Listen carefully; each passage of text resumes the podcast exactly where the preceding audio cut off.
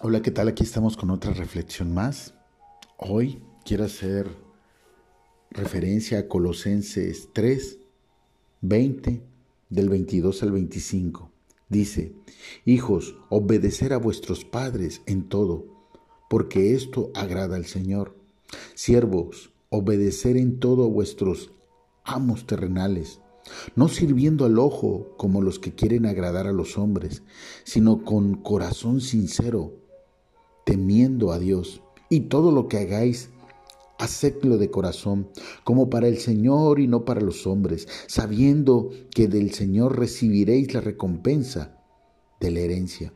Porque a Cristo el Señor servís. Mas el que hace injusticia recibirá la injusticia que hiciere, porque no hay excepción de personas. Amén.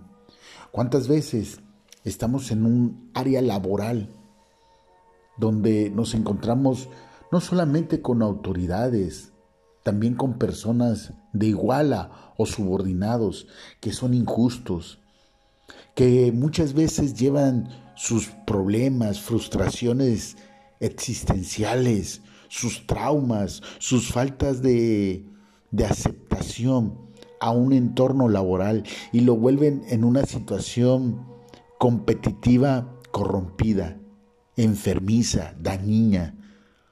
No saben trabajar en equipo. Y tan es así que muchas veces no solamente lo vemos en el área laboral, también lo vemos en la familia.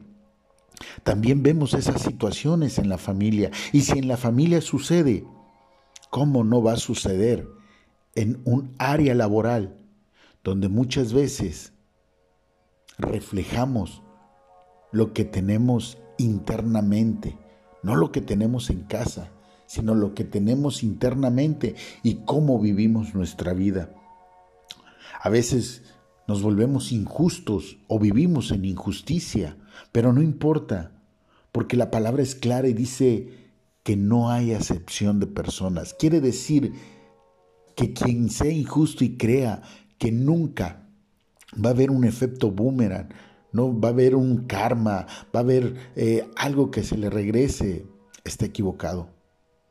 Alguien decía por ahí, lo que aquí haces, aquí lo pagas. Y es muy cierto. Por ello, si has hecho cosas o injusticias incorrectas, es momento de remediarlas. No te digo que corras a pedir perdón, pero sí que empieces a componer la situación. Porque la herencia la recompensa viene de parte de Dios, aunque tú digas que no, que, que para nada, que tú logras todo aquí, todo viene de Dios.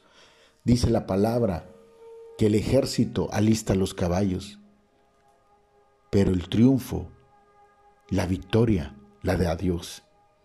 Por eso todo lo que hagáis aquí debes hacerlo con esa pasión, con ese corazón lo debes hacer sabiendo que se lo estás haciendo a Dios y no al hombre. No importa que la instrucción te la esté dando eh, tu jefe, no importa que te lo esté dando un jefe que no te reconoce o que a lo mejor te carga la mano, no importa. Es una oportunidad que Dios te está dando para que tu recompensa sea mayor. Por eso alégrate de hacerlo. Sé obediente, porque eso es agradable al Señor. No porque Él salga beneficiado, sino porque tú estás siendo enseñado, estás siendo formado a través del dominio propio y del del, en el carácter. Porque tú puedes decir, ¿y cuántas veces lo hemos hecho? Hemos refutado, hemos, hemos sido groseros cuando nos dan una instrucción, decimos que injusto, ¿por qué yo? ¿Por qué yo? Bueno, porque tu recompensa será mayor, tu beneficio será mayor. A lo mejor no es ahí en ese trabajo. A lo mejor estás trabajando muy duro y te cargan la mano y todo lo que sea, pero gracias a ese trabajo, gracias a ese trabajo llega algo mejor. Hace tiempo hubo un muchacho que estuvo trabajando en una pollería. Él, él venía de una escuela muy buena, reconocida a nivel nacional, donde estudiaba con gente pues que estaba muy bien económicamente, pasados de bien. ¿Sí? Y él, pues él venía de, pues, de, una vida bien, una vida light, se podría decir, normal. Pero sabes, ese, ese muchacho tuvo que verse en la necesidad forzada de salirse de toda esa zona de confort y un día buscando trabajo porque no tenía dinero ni para la renta ni para comer, encontró ese trabajo, ese trabajo de una forma muy peculiar, pero como había hecho un trato, un acuerdo con Dios, dijo, bueno, pues ahí puse mi dedo en el periódico y yo prometí que donde se pusiera mi dedo, yo no me iba a rajar. Y era ahí y lo tenían pelando pollos, picando cebolla. Y cuando parece mentira, cuando abría las cortinas, e, ese local, ahí exactamente llegaron tres, cuatro personas que le conocían y lo vieron ahí picando pollo y todo. Y la verdad que esa persona se aguantó y todo. Pero dijo, se lo prometí a Dios, hice un pacto y voy a cumplir. Duró una semana Saliendo del trabajo oliendo todo apoyo, feo venía y se encontró de frente a un amigo, a un conocido. Ese le se quiso dar la vuelta, pero dijo, no, no tiene, no tengo por qué avergonzarme. Y cuando se encontró con él lo saludó.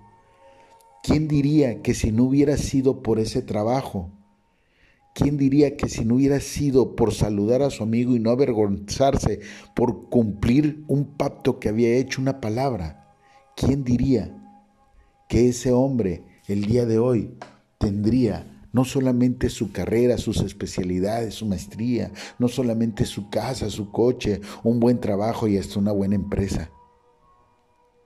Ese hombre, ese hombre hoy tiene todo eso. ¿Y fue por qué? porque él confió en Dios y a pesar de que lo ponían a hacer cosas que no le gustaban, él respetó su autoridad.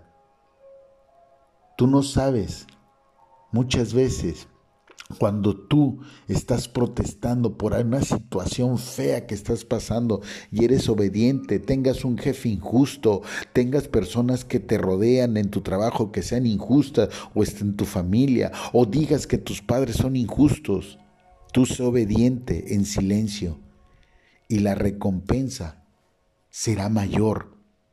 Entre más grande sea el trabajo, o la injusticia que se pueda venir a tu vida.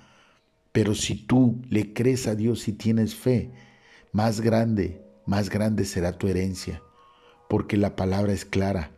Eso le agrada al Señor. Te recuerdo mi nombre, Andrés Rivera, y nos vemos en la siguiente reflexión. Hasta luego.